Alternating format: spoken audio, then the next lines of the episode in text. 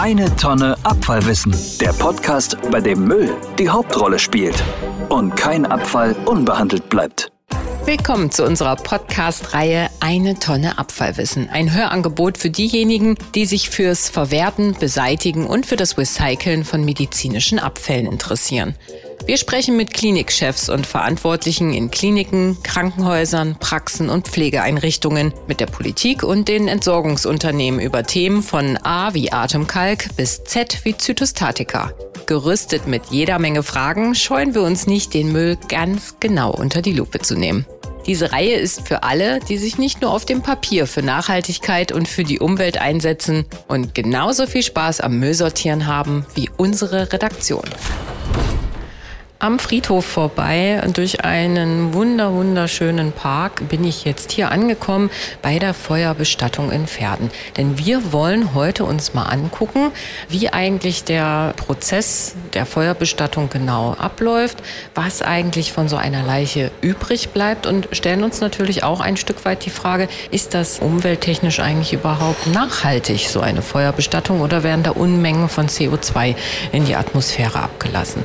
Es ist auf der einen Seite natürlich ein emotionales Thema, dessen bin ich mir bewusst. Wir haben trotzdem versucht, uns diesem ganzen, diesem ganzen Themenspektrum mal anzunehmen, denn auch das ist Teil von einer medizinischen Entsorgung, da ja auch die Leichen größtenteils aus der Pflege oder auch aus einem Krankenhaus hier angeliefert werden. Hier im Krematorium bin ich heute unterwegs mit Willi Hilling. Das ist hier der Vorstand von der Feuerbestattung Pferden RV. Und ich freue mich ganz, ganz besonders, dass wir heute hier sein dürfen und dass er auch so offen ist, uns hier durch alles durchzuführen, uns alles zu zeigen und wir einfach mal einen Einblick bekommen, wie das Ganze abläuft. Und Herr Hilling, ähm, schönen guten Tag. Ja, schönen guten Tag. Ich heiße Sie auch herzlich willkommen und würde mich freuen, wenn Sie hier heute mal unsere Anlage besichtigen würden. Sehr, sehr gerne. Ich finde das toll, dass Sie so offen sind, dass wir überhaupt herkommen dürfen. Das ist ja sonst nicht normal, oder? Lassen Sie hier öfter Gruppen durchmarschieren und sich das Ganze mal anschauen. Da machen wir sehr gerne, dass wir also Gruppen machen, wo wir also Führungen über die Anlage machen. Dann machen wir ja alle zwei Jahre einen Tag der offenen Tür. Die letzten zwei Jahre ging es leider nicht wegen Corona.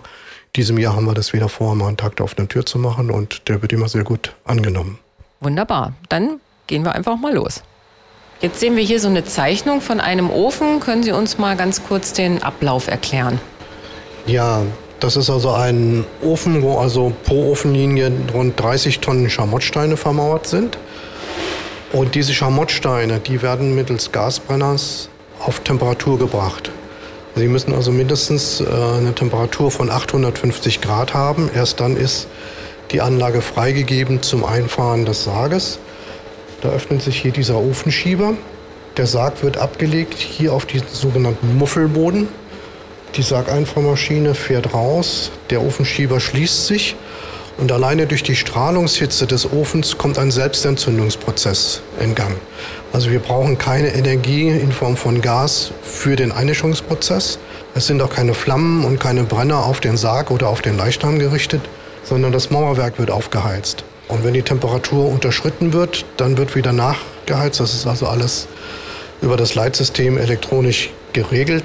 Und dann dauert es in etwa eine Stunde und dann ist hier soweit die Organik ausgetrieben. Ich sage immer, es ist kein Verbrennen, was wir machen, sondern wir tun verdampfen. Wenn die Asche dann hinten rauskommt, was ist dann da überhaupt noch vorhanden? Wie setzt sich das zusammen? Ja, alles, was so diese sogenannte leichte Flugasche ist, was man aus dem Sarg, aus der Kleidung, aus der Sargauskleidung hat, das wird abgesogen. Das Ganze müssen Sie sich so vorstellen. Die Anlage arbeitet im Flugstromverfahren. Da wird also permanent vom Ofen hier mit einem großen, wie so eine Art Staubsauger, permanent abgesogen. Und alle leichteren Aschen, die sind also in diesem Flugstrom mit dabei und die werden dann ausgeschieden. Das sehen wir gleich unten in der, in der Technikhalle, was damit mit diesen Stäuben passiert, sodass wir also da hier keine Holzkohle, nichts, keine Überreste haben äh, aus der Kleidung und so weiter. Und was verbleibt dann im Endeffekt noch? Im Grunde genommen nur die Reste des Menschen. Die Reste des Menschen und eventuelle Metallteile, also alles, was die Medizin eingebracht hat, was an Sargbeigaben noch da ist, äh, nicht abgenommener Schmuck, nicht abgenommene Ringe und so weiter. Okay, und auch äh, Zähne etc. wahrscheinlich? Ja. So bis vor 30 Jahren gab es nur zwei Bauteile. Es gab einen Ofen und es gab einen Kamin. Und dann gab es irgendwann mal die Bundesemissionsschutzverordnung. Und da hat man also dann Krematorien auch einer Regulierung unterzogen. Und äh, man hat dort sich keine neuen Gedanken gemacht, sondern man hat schon bestehende Regelungen genommen. Und zwar hat man gesagt, die strengen Vorschriften, die für Sondermüllverbrennungsanlagen gelten, die sollen auch für Krematorien gelten. Der Gesetzgeber hat wahrscheinlich gedacht, im menschlichen Leichnam können sich Medikamente anreichern. Und Medikamente üblicherweise werden in 100 Kilogramm fässerweise in Sondermüllverbrennungsanlagen entsorgt. Aber im menschlichen Leichnam können sich höchstens grammweise Medikamente anreichern. Also das, was hinten am Ende des Kamines dann rauskommt, ist sauberer als wie bei jeder Hausheizung. Ja, denn wir befeuern den Ofen mit Gas und reinigen das Abgas, was in der Hausheizung nicht passiert. Jetzt sehe ich hier direkt neben dem Ofen Abfalltonnen mit äh, Nummern drauf stehen. Und da ist allerlei Metall drin. Was, was wird denn da rein sortiert? Da sehen Sie verschiedene Fraktionen. Also zuerst wird aus der Asche, also hier sehen wir mal eine beispielsweise, da geht er dann mit einem Handmagneten durch, der Mitarbeiter, und dann nimmt alle metallischen Teile, magnetischen Teile. Also Grampen, wo der Sarg mit ausgeschlagen ist, oder Griffe und Verschraubungen und so weiter. Das wandert also in diese magnetische Tonne hier rein. Und dann haben wir hier die ganzen Medizinstähle. Also alles, was die Medizin eingebracht hat. Künstliche Hüftgelenke, künstliche Kniegelenke, Rückenmarksverstärkungen. Das sind ja alles größere Teile, die werden also dann von Hand entnommen, gehen in diese Tonnen. Dann haben wir hier nochmal Gebissteile, die wir hier in diese, in diese Tonne bringen. Und das geht dann zu einem Abfallverwerter. Und der macht dann über eine Scheideanstalt, gewinnt er dann die entsprechenden Edelmetalle dann wieder zurück und verkauft das. Und wir bekommen diesen Erlös. Ich sammle das einmal im Jahr. Wir runden das immer auf auf eine runde Summe. Und dann wird hier entschieden, was wir mit den Geldern machen, welche gemeinnützigen und sozialen Zwecke unterstützt werden. Können wir dann vorne noch mal sehen, was das für Projekte waren. Ich bin jetzt hier in dem Betriebsraum und wie man hört, hier ist es schon sehr laut und hier werden wir uns jetzt die Prozesse einmal ganz genau anschauen, was denn bei der Kremation genau passiert. Was auf jeden Fall auffällt, es wird hier kein Geheimnis draus gemacht, wie das Ganze abläuft. Man hat hier eine aktive Öffentlichkeitsarbeit, man bindet auch tatsächlich die Verwandten mit ein bei den Prozessen und auch ich kann jetzt hier frei im Raum stehen, sehe Asche eines Verstorbenen und habe auch hier die Abfalltonnen, wo dann reinsortiert wird, was vom Verstorbenen noch übrig geblieben ist. Wir sehen ja jetzt hier verschiedene Tonnen, einmal mit den metallischen Teilen, aber dann auch wirklich einmal diese Tonne mit den Gebissen und zum anderen auch das mit den Hüftgelenken etc. Wie viele Tonnen sind das? Also was kommt da zusammen? Was muss ich mir vorstellen? Ja, das ist von der Anzahl der Einäscherungen abhängig. Im letzten Jahr waren das 24 Tonnen, die wir da im Jahr hatten. Das ist schon ganz ordentlich, oder? Ja, wenn man bedenkt, dass das sonst bei der Erdbestattung dann alles in den Böden, in den Friedhofen verschwinden würde und man so mit der Verfügung der Angehörigen noch für gemeinnützige und soziale Zwecke etwas Gutes tun kann. Also im letzten Jahr, um da mal eine Zahl zu nennen, gab das Erlöse von 240.000 Euro, die wir für gemeinnützige und soziale Zwecke gestiftet haben. So, wir haben hier ähm, auf jeden Fall sehr, sehr viele Geräusche. Es fiebt und es rauscht und es sauselt. Was hören wir hier alles und wo stehen wir jetzt gerade? Ja, wir hören hier die ganzen Aggregate. Das ist das Saugzuggebläse, das sind die ganzen Pumpenantriebe für die Kühlung, für das Kühlwasser. Ja, und was wir hier jetzt sehen, das ist die sogenannte Rauchgasanalysestation, wo also kontinuierlich äh, gemessen wird. So, und hier sehen wir jetzt hier auf diesem Display die letzte CO-Messung. Das ist die CO-Messung oben am Kamin. 50 Milligramm CO pro Normkubikmeter sind der Grenzwert, das sind erlaubt. Sie sehen jetzt hier, wir haben 0,0 Milligramm, also weniger als 0, glaube ich, geht nicht. Und wir sehen oben am Schornstein wird 13,88 Prozent O2 Sauerstoff gemessen, also reine Luft zum Atmen. Das heißt, es kommt nichts in die Luft, was irgendwie schädlich ist. Wenn man jetzt in der Nähe eines Krematoriums lebt, muss man sich keine Sorgen um eine stärkere Belastung machen. Es raucht nicht, es stinkt nicht. Die einzigen Emissionen, in Anführungszeichen, die so ein Krematorium macht, sind eventuelle Geräuschemissionen von den Rückkühlwerken auf dem Dach. Das ist ja jetzt hier schon recht riesig, das Ganze. Finden hier jetzt parallel mehrere Einäscherungen statt oder wie ist da jetzt der, der Ablauf? Also wird immer nur ein Mensch nacheinander eingeäschert. So, wir sehen jetzt hier zwei Linien. Also insofern sind auf der einen Linie wird eingeäschert jemanden gerade und auf der anderen Linie auch. Und hier unten an dem Platz, was wird da dann gemacht, wo wir jetzt die Schale sehen? Wenn die Asche aus dem Ofen kommt, stellen wir sie dorthin, weil dort haben wir so einen kleinen Luftstrom, wo ein bisschen kühl ist, sodass die Asche ein bisschen schneller abkühlen kann, bevor sie dann von den Mitarbeitern dann aufbereitet wird. Also sprich die Metallteile entnommen werden und dann durch die Aschemühle gehen und dann fein gemahlen wird, bevor diese Asche dann in die Aschekapsel dann fällt. Ich habe das vorhin kurz sehen können, das passiert ja komplett händisch. Ist das am Anfang für Ihre Mitarbeiter eine Überwindung oder weiß jeder, worauf er sich einlässt, wenn er bei Ihnen anfängt zu arbeiten? Also grundsätzlich stelle ich hier niemanden ein, der nicht mindestens mal drei, vier Tage Probe gearbeitet hat, um zu sehen, was ihn hier erwartet. Ist das äh, für viele eine emotionale Belastung, wenn Sie hier Besuch kriegen? Sie machen ja sehr viele Führungen etc. Oder ist das dann doch so, dass man eher, ich merke gerade, ich äh, habe jetzt so ein bisschen in so einen technischen Modus umgeschaltet und blende so ein bisschen aus, was hier eigentlich geschieht. Hören Sie das häufiger, dass das so ist oder sind einige auch sehr emotional? Ja, wir sind schon sehr emotional und an uns, wo wir tagtäglich so zwischen 20 und 40 Verstorbene hier einäschern, geht so etwas auch nicht äh, an uns vorbei, wenn es jemanden war, den wir persönlich kannten. Oder aber was immer wieder ein schwieriges Thema für uns ist, das sind, wenn wir Kinder hier haben. Wir sehen jetzt hier an der Seite ja auch noch mal so eine Art äh, Gucklöcher, die mit einem Hebel verschlossen sind. Kontrollieren Sie da jetzt regelmäßig die Vorgänge oder wer guckt da rein? Ja, jeder Leichnam ist ja unterschiedlich. Ein leichtgewichtiger Herr oder eine schwergewichtige Dame oder umgekehrt. Und jeder Leichnam reagiert ja anders. So, und da erfolgt dann von den Mitarbeitern, von den Kremationstechnikern immer eine visuelle Kontrolle. Nach einer gewissen Zeit, so ab 45, 50 Minuten, schauen sie, wie weit es ist. Und in der Regel zwischen 60 und 70 Minuten ist es dann soweit, dass also dann diese Asche dann, wie wir, wir sagen, abgeschoben werden kann und in die Ausbrennkammer fällt und dann da nochmal bleibt für eine Stunde zum Entmineralisieren. Es ist also ein rein manueller Prozess, wo die Mitarbeiter selbst entscheiden, wie weit denn der Einigungsprozess vorangegangen ist. Es gibt Anlagen, wo das nicht visuell gemacht wird äh, von den Mitarbeitern, sondern wo es Kameras gibt, wo also eine Kameraüberwachung ist. Aber wir haben gesagt, das machen wir hier noch von Hand gucken wir mal zusammen rein. Was sehen Sie da oben jetzt noch? Ja, wir sehen jetzt hier Teile des Skeletts, also ein, ein Hüftknochen beispielsweise und sehen, dass eben dort noch Organik vorhanden ist, die noch weiter ausgetrieben werden muss, bis wir nur rein die Calciumbestandteile, also sprich die Knochen, den Schädel und die Zähne übrig haben. Wenn man das jetzt vergleicht, die Kremation und eine Erdbestattung, und wir betrachten das mal aus rein nachhaltigen Aspekten, weil vielen Menschen ja auch heutzutage es immer wichtiger ist, dass sie nachhaltig handeln. Was ist die nachhaltigere Variante in Ihren Augen? Die Erdbestattung oder dann doch die Feuerbestattung? Also es wird Energie gebraucht für äh, eine Einäscherung, das Gas für das Aufheizen des Ofens. Das ist also insofern ein Nachteil.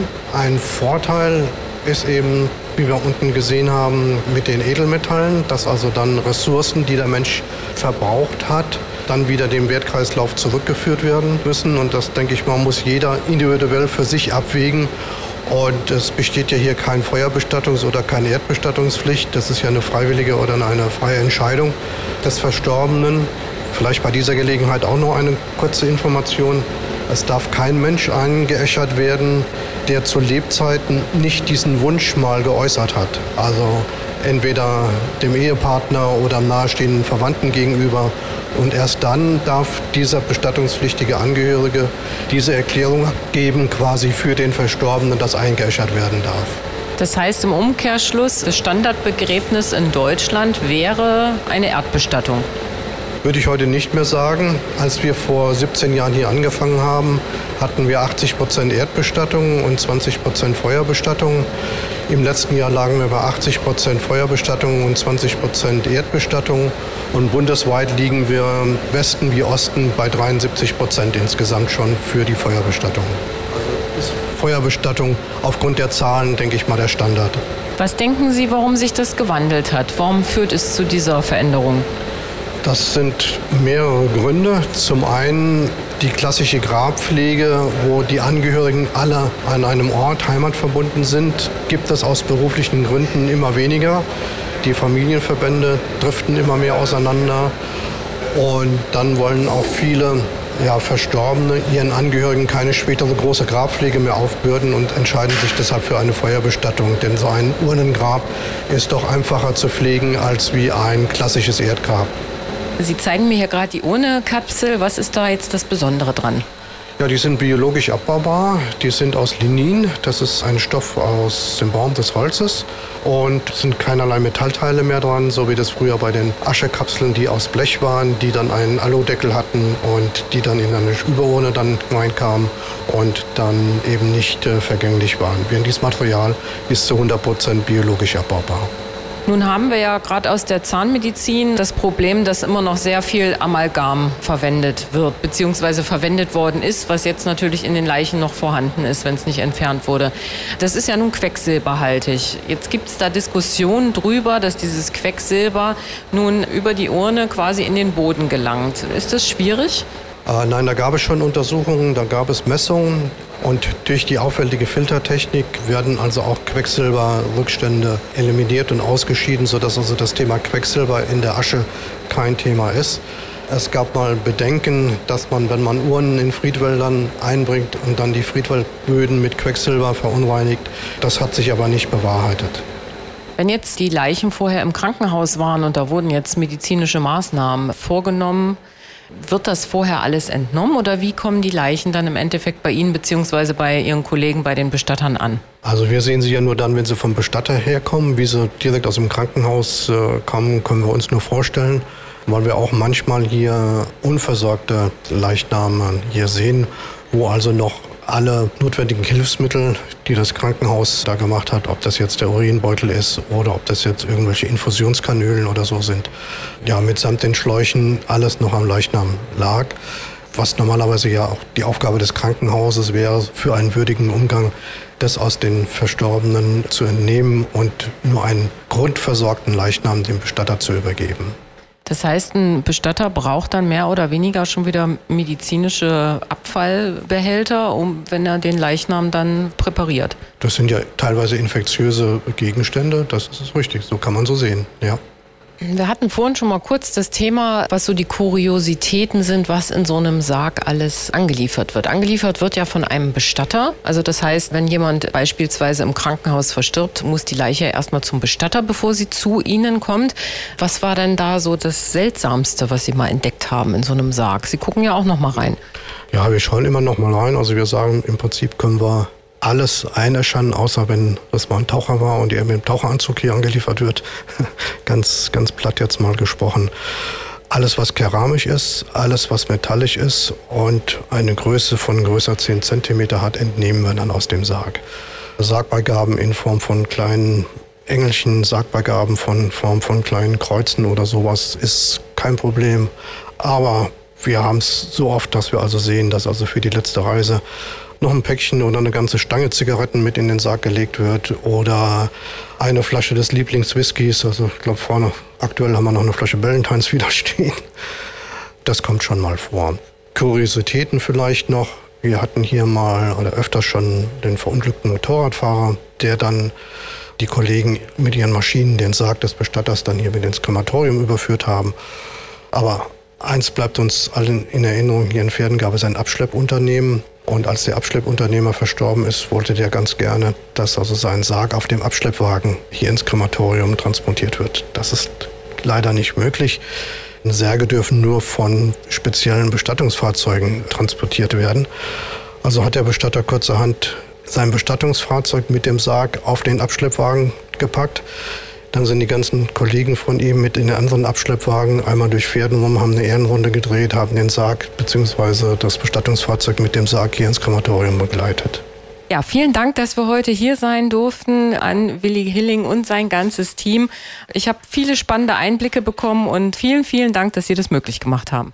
Gerne. Wenn Sie noch mehr wissen möchten über die Entsorgung medizinischer Abfälle, schauen Sie doch einfach mal vorbei. Unter www.abfallmanager-medizin.de finden Sie alle Informationen rund um die Entsorgung medizinischer Abfälle. Dieser Podcast wurde präsentiert von Remondis Medison, Ihr Partner bei der Entsorgung von medizinischen Abfällen.